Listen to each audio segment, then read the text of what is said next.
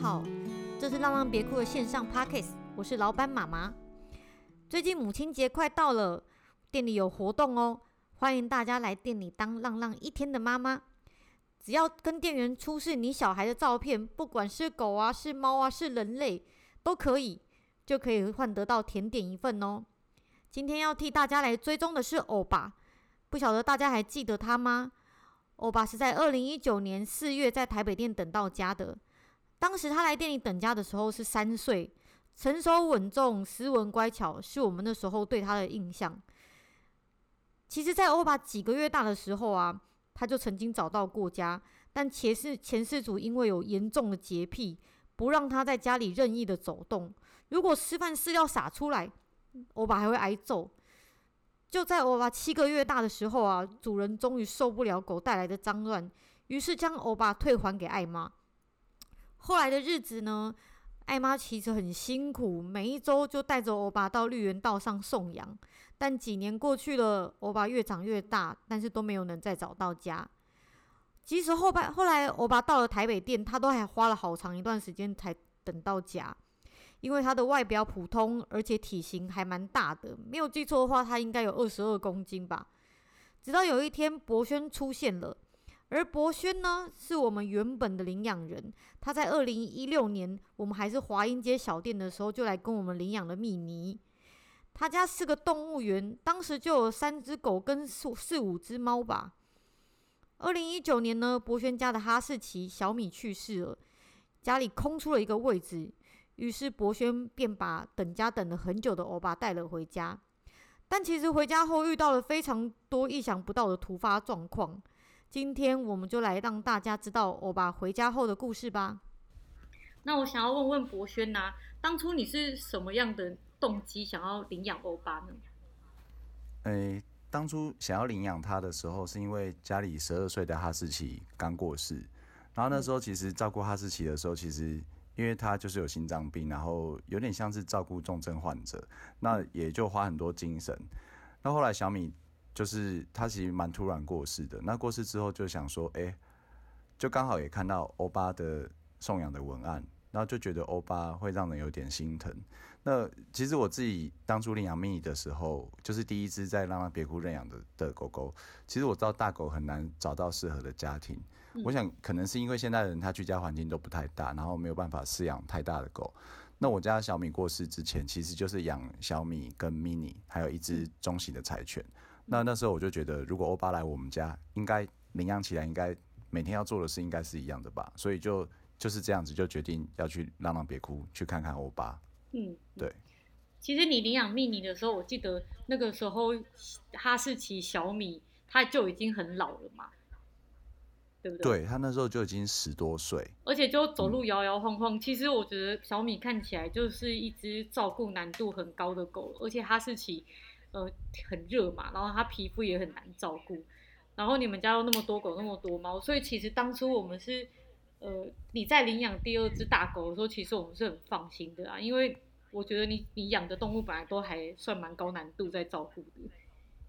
哦，对啊，因为小米其实它就是它曾经有一度就是皮肤都长不出毛，然后它吃东西过敏，然后最主要是它毛哈士奇毛很长，然后所以夏天的时候我们就是。必须每天就是开冷气这样，嗯，然后那时候就是也会考量说，因为它也是老狗啦，然后夏天就开冷气，然后冬天就是二十四小时开暖气这样，所以照顾是不轻松，对，嗯嗯，而且它，我记得它走路都已经其实是走不太好的状况，其实这样的状况也长达好几年呢。我是说它很老，然后很不好照顾，起码我认识你们到后来应该也有三四年吧，它那个很非常老的状况。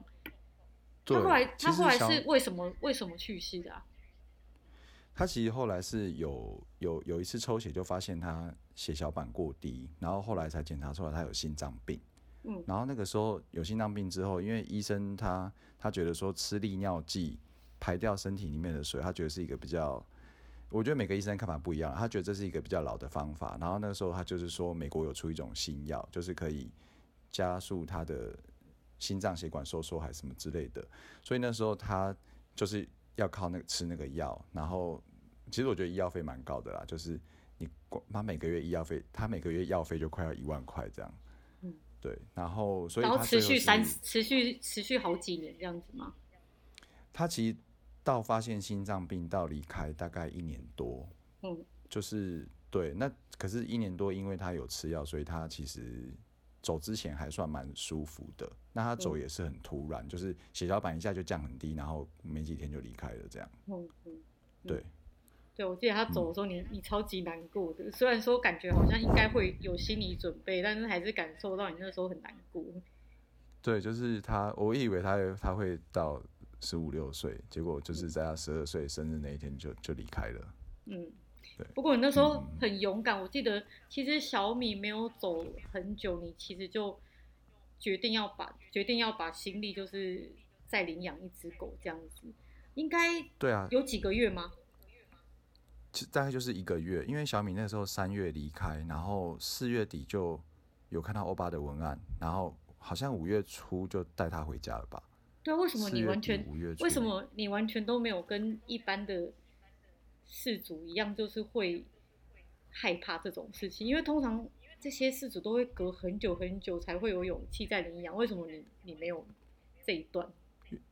嗯，因为。因为我以前其实也有认识一些养猫狗的朋友，那他就是像像像你讲的一般的事主一样，就是可能他会有一段疗伤期。那其实因为我自己养的猫狗也蛮多的，那我其实曾经有在网络上看过一个一一篇分享啦，就是那个那个也是一个养蛮多动物的人，应该是中途妈妈吧。她其实就说她没有太多时间难过，她觉得她可以把她的力气再花在照顾下一只动物上。那我那时候也觉得其实。我觉得有时候就是有力气的话啦，就是就是我我让我自己可以就是再继续帮助下一只狗狗这样。我那个时候想法是这样。嗯嗯嗯，所以它其实就是呃小米跟欧巴其实有不同程度上的难照顾。我觉得那个老狗啊生病其实是很折磨主人的心灵啊，因为看了会很难过。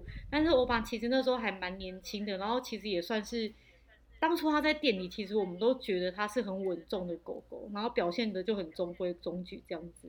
但是其实他回家以后，跟我们认跟我们那时候认知到他的状况是不太一样的。就连我就记得，连爱妈知道他回家以后发生的这些状况，他都很惊讶。你可以帮我们讲讲欧巴到家里面以后发生什么样的状况吗？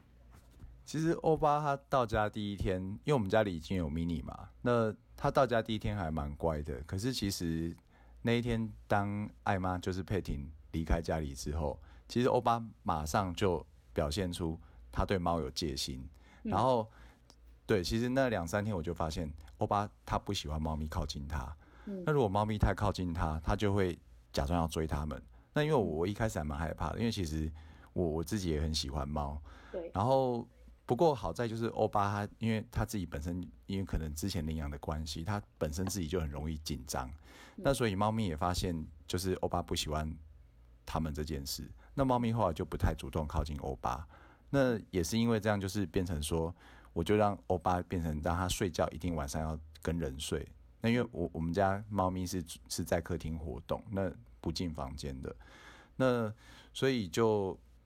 呃，大概就是这样子啊，就是其实也就是尽量先隔开他们，然后让他们就是尽量相处的时候人都是在家的。嗯，对。直到现在还是吗？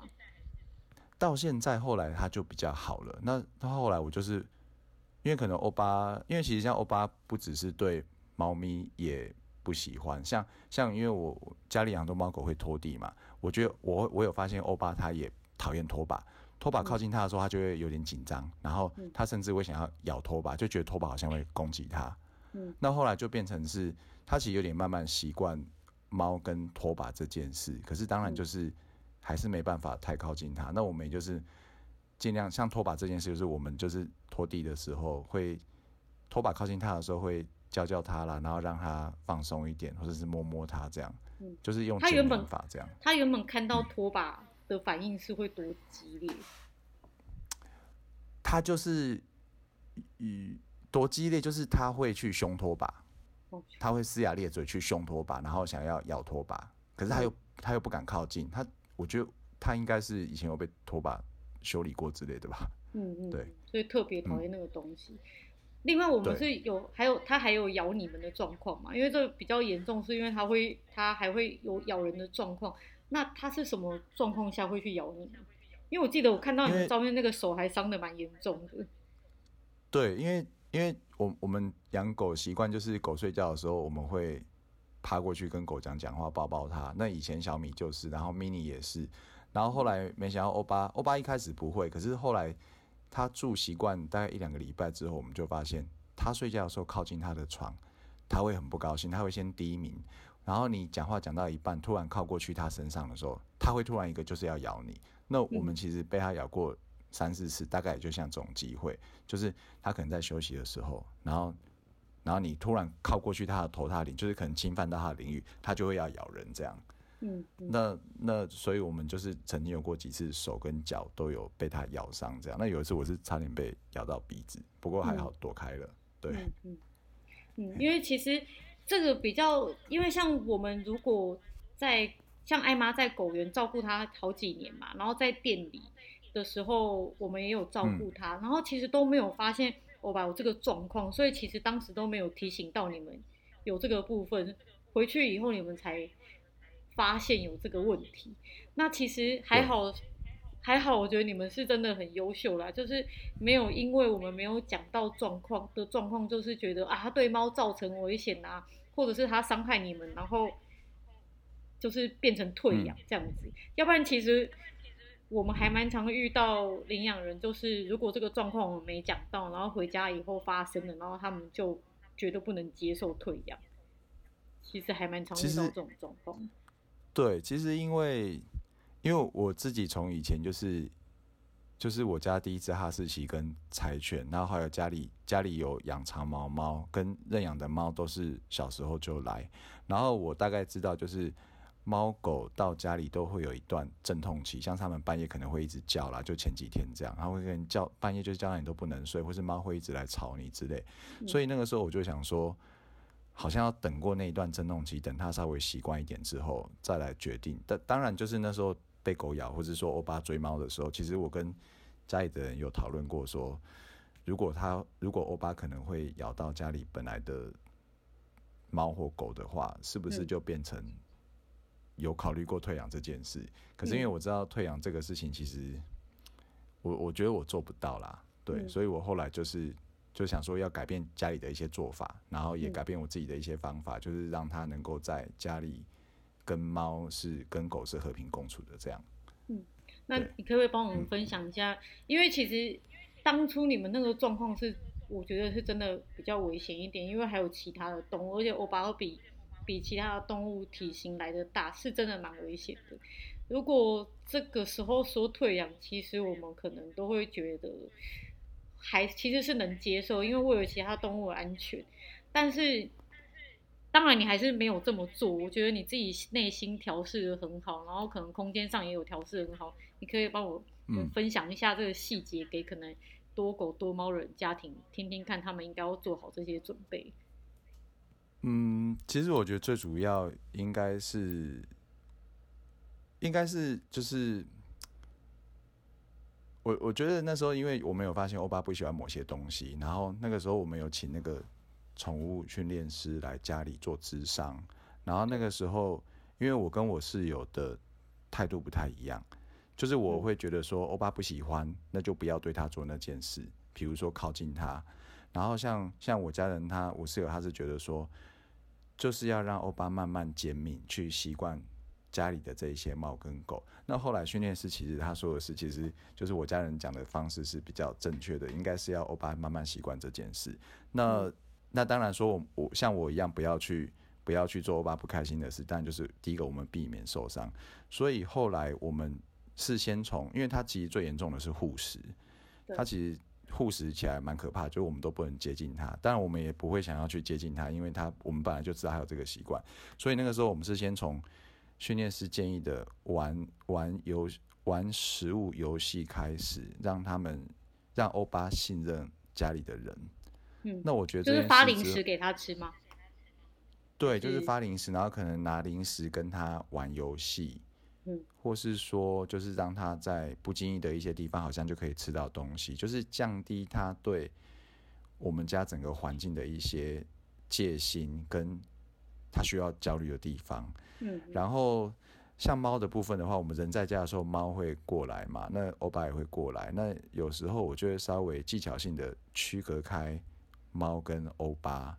嗯，对。然后因为刚开始的时候，其实都没有意识到这些事。那我后来久了之后，就发现其实这样子好像虽然每天看起来没什么，可是后来我就发现，像天气冷的时候，欧巴居然会跟猫一起睡觉。哦。然后对他们就会一起睡，虽然说他们不太可能就是。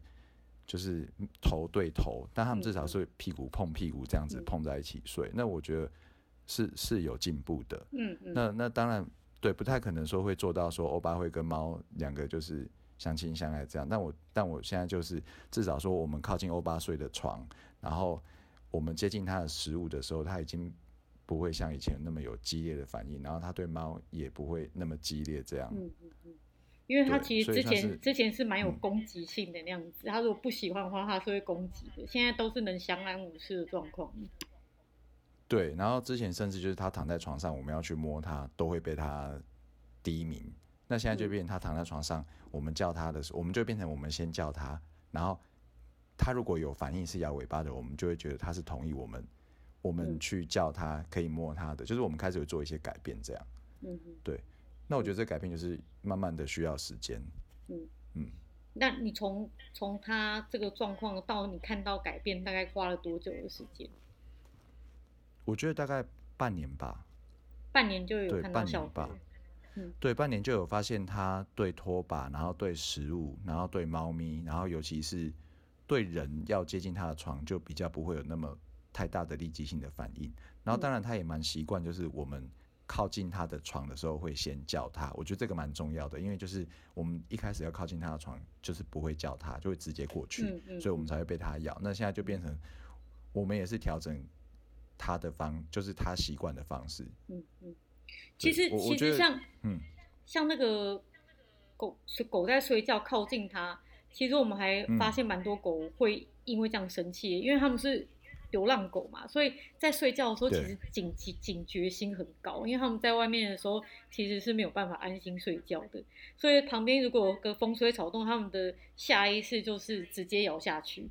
所以他应该其实也是有这个习性，因为比较没有安全感，所以一开始会这样子。对，然后因为而且一开始欧巴来的时候就是。他都睡自己的床，然后也不太会靠近我们。那到现在变成说，我们要接近他的床或者靠近他的时候，会先习惯叫他，然后先轻轻的摸摸他。他他他到现在变成他想要跟我们撒娇的时候，他甚至就会跑来床上跟我们睡觉，然后睡一整晚这样。哦，现在会跟你们睡觉了。嗯。对，然后就是会观察他的习性，就如果他是自己愿意过来的话，可能我们要怎么样揉他弄他都没关系。那我们还是尊重他，就是他自己一一只狗在。他的床上睡的时候，我们就不会刻意去动它。嗯嗯嗯。所以听起来它是一只很需要人家尊重它的狗。听起来，对，它需要一点自己的空间。个性很像猫诶。对，它蛮像的。对。那其那它跟我，他跟那个蜜妮跟另外一只柴犬处的好吗？他其实。我觉得他其实因为因为柴犬是男生，然后欧巴也是男生，那那因为他跟蜜妮上相处比较没有太大的问题，是因为他们第一个年纪可能相近，然后体型也相近，嗯，然后再来因为蜜妮也蛮活泼的，可是他跟柴犬，其实我后来有发现他他跟柴犬就不是这么一回事，虽然他们两个都结扎了，那因为柴犬其实已经十三岁了，它有点老，然后它又很小只，它只有大概八公斤，嗯，那其实我有曾经有一天下班。回来就发现柴犬的脸上有洞，就是 被欧巴，应该是被欧巴咬住头，然后其实就是流 流血这样。然后因为我曾经之前有在家里目睹过一次这件事，就是他们两只狗为了抢猫大便，因为猫大便有时候就是会被猫对弄在地上，然后直接欧巴就过去冲过去，然后柴犬也靠近的时候，他就直接咬住柴犬的整颗头。那其实我觉得欧巴他。他在做攻击这件事的时候，他其实是他下意识可能不会想太多，但他可能意识到他攻击到对方的时候，对方会发出像人或狗会发出声音嘛，他就会马上放开，然后就会有点害怕。对，那那其实就是就变成说，嗯，我们像今天都会把食物收好，因为因为他们，因为他其实攻击柴犬的一个很重要的目的是，他跟柴犬抢抢吃的东西，嗯，所以他们说我们他们是在抢猫大便吃吗？对，他们在家里，因为家里没有人的时候会碰到的就是猫大便，因为猫有时候大便会掉下来。哎，狗都喜欢吃猫大便对，因为猫大便可能很香，然后像那个吃饭的时候，我们都是三只狗都是分开，就是一定分开，避免他们有有争执这样。对对对对，嘿。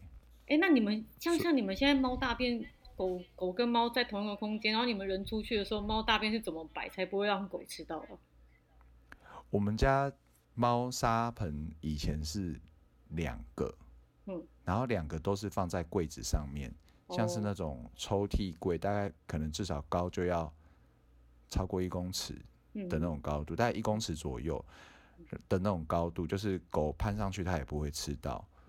哦，所以就是放高一点。对，因为对，一定要放高。那因为你你放低的那种猫砂盆，其实狗头一伸进去就是把里面东西全部吃掉。真的，而且他们两个又护食，还会抢大便吃。嗯。对，所以就是放放高这样。然后，因为我们家猫有习惯会猫。大便在浴浴缸里，所以 浴缸就还好。对，浴缸他们就吃不到。对，嗯、但是最主要猫砂盆就是要放高这样。嗯嗯，我原来因为昨天刚好那个甜甜妈还在问我，他们家有养猫跟养狗，她要怎要把猫砂藏在哪里？我还没有想到可以这样做。对啊，我我我我其实如果说，因为我一开始的时候是另外有一间房间是打开，但是。弄一个栅栏，狗不能进去。那那个那个猫砂盆我就放地上没关系，因为狗是进不去那个房间，但是猫可以跳进去。那后来如果就发现他们要同一个空间相处的话，猫砂盆就是一定必须要放高。对，嗯，嘿，了解。这是我第一次想，第一次想说可以把那个猫砂盆放高这件事，之前没想过。对对对，这还蛮有效的。嘿那那我想问你啊，你因为其实欧巴跟跟我们当初在写宋阳文，还有还有包括跟艾妈她形容的都都其实状况都很不一样啊。那你当初有没有觉得我们是诈骗集团呢？不会啊，因为每一只狗个性其实本来就不太一样。嗯、那我记得那个时候就是我们要帮欧巴剪指甲，也剪不到，因为摸他的手他会有点生气。然后那时候我记得有问艾妈，艾妈就说不会啊，他之前要剪剪剪指甲、弄耳朵都没问题。嗯，那我猜后来应该是欧巴换环境也有关系。然后因为其实我一直觉得，其实猫狗换环境这件事对他们来说是压力蛮大的，所以我就想说，好吧，那等不行再剪吧。那不过还好，我发现欧巴他自己会咬指甲。嗯嗯，他他就是自己会躺在那边，然后就把自己的指甲咬得短短的。哦，所以其实我们也不用太去剪他的狼爪，或者是说剪指甲这样。嗯，对，因为其实也不会觉得，嗯，对啊，就因为其实那个这只狗跟我们当初认知到的，真的是一只很不一样的狗诶。就是如果如果就像我们前阵子才经历一次退养啊，那个狗狗都是回家以后第一天凶主人。嗯然后后来问、oh. 问他为什么为什么？因为那只狗平常也是在店里或者在艾妈那边待了好几年，都非常非常温驯。然后就问他为什么凶主人啊？嗯、因为他那个狗狗很喜欢那种骨头型的玩具嘛。然后就他在坐在床上啃，嗯、然后那个主人就不要让他上床，所以就拿他的狗骨头要叫他下来。嗯、结果狗就生气，对他们吼。然后结果他们就。觉得哦，那狗凶起来好大只哦，而且我们怎么没有跟他讲狗会这样子凶？然后结果他隔天就把它退养了。所以其实我后来就常常回想到，其实你们遇到的欧巴真的是一个跟我们当初认知的是完全不同的状况。但是你们，我是觉得你们很优秀啦，从来都没有跟我们提过你们想退养的事情这样子。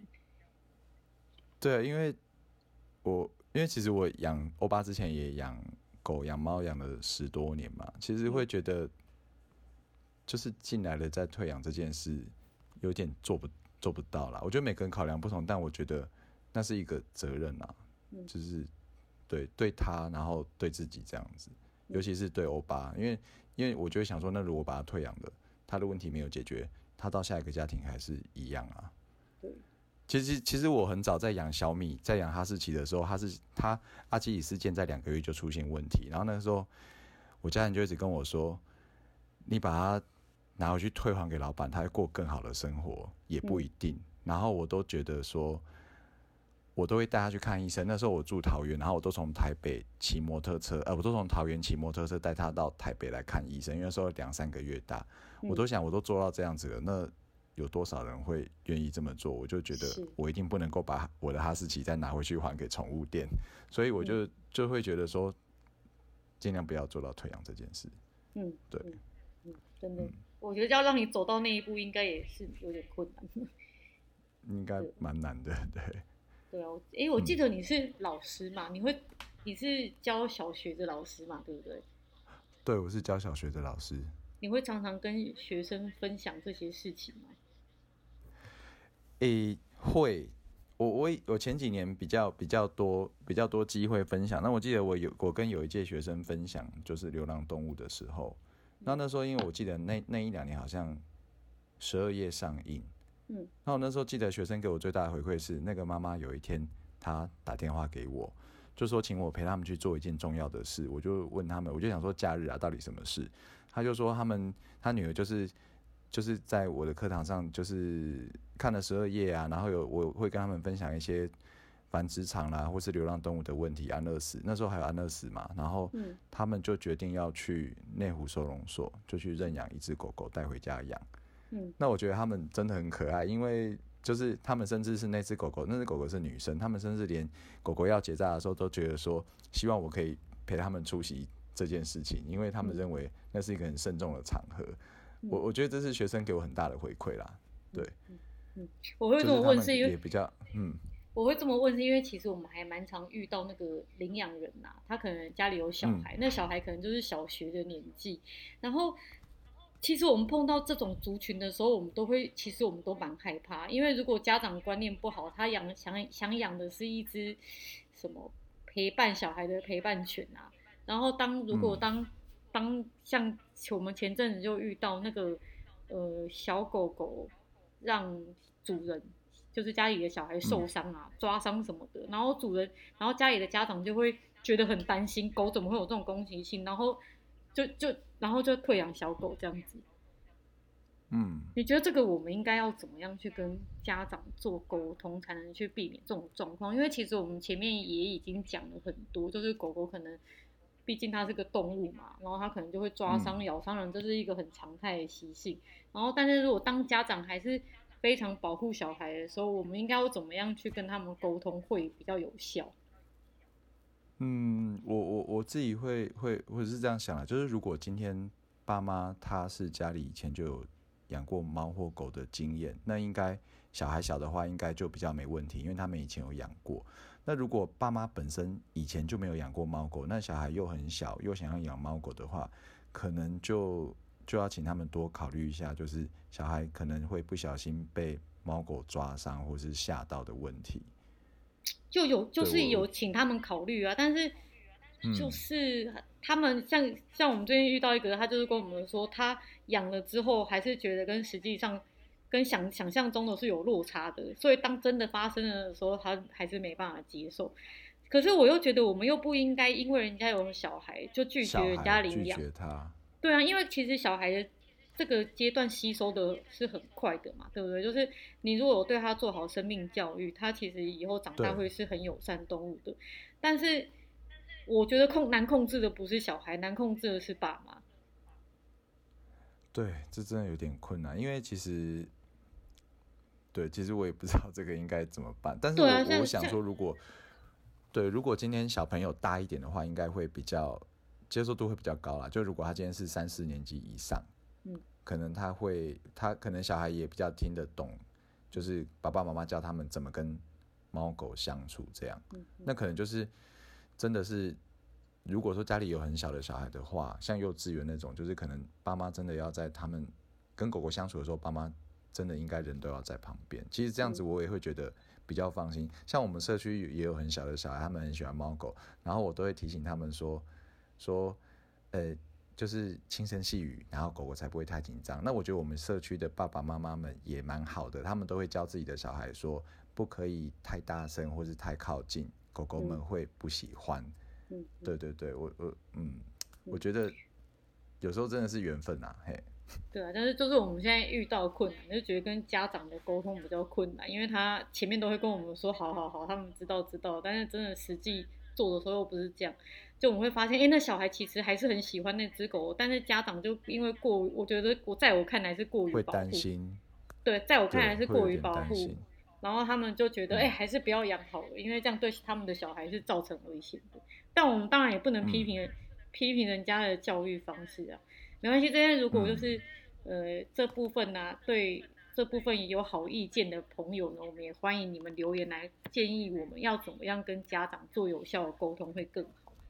那、嗯、接着啊，我想要问你，就是就是啊，就是你觉得你领养了这么多只狗猫以后啊，他们对你的生活跟心境上有带来什么改变吗？嗯，我觉得领养哦，我觉得养这么多猫跟狗。其实就生活上来说，当然就是它会让我的生活很规律。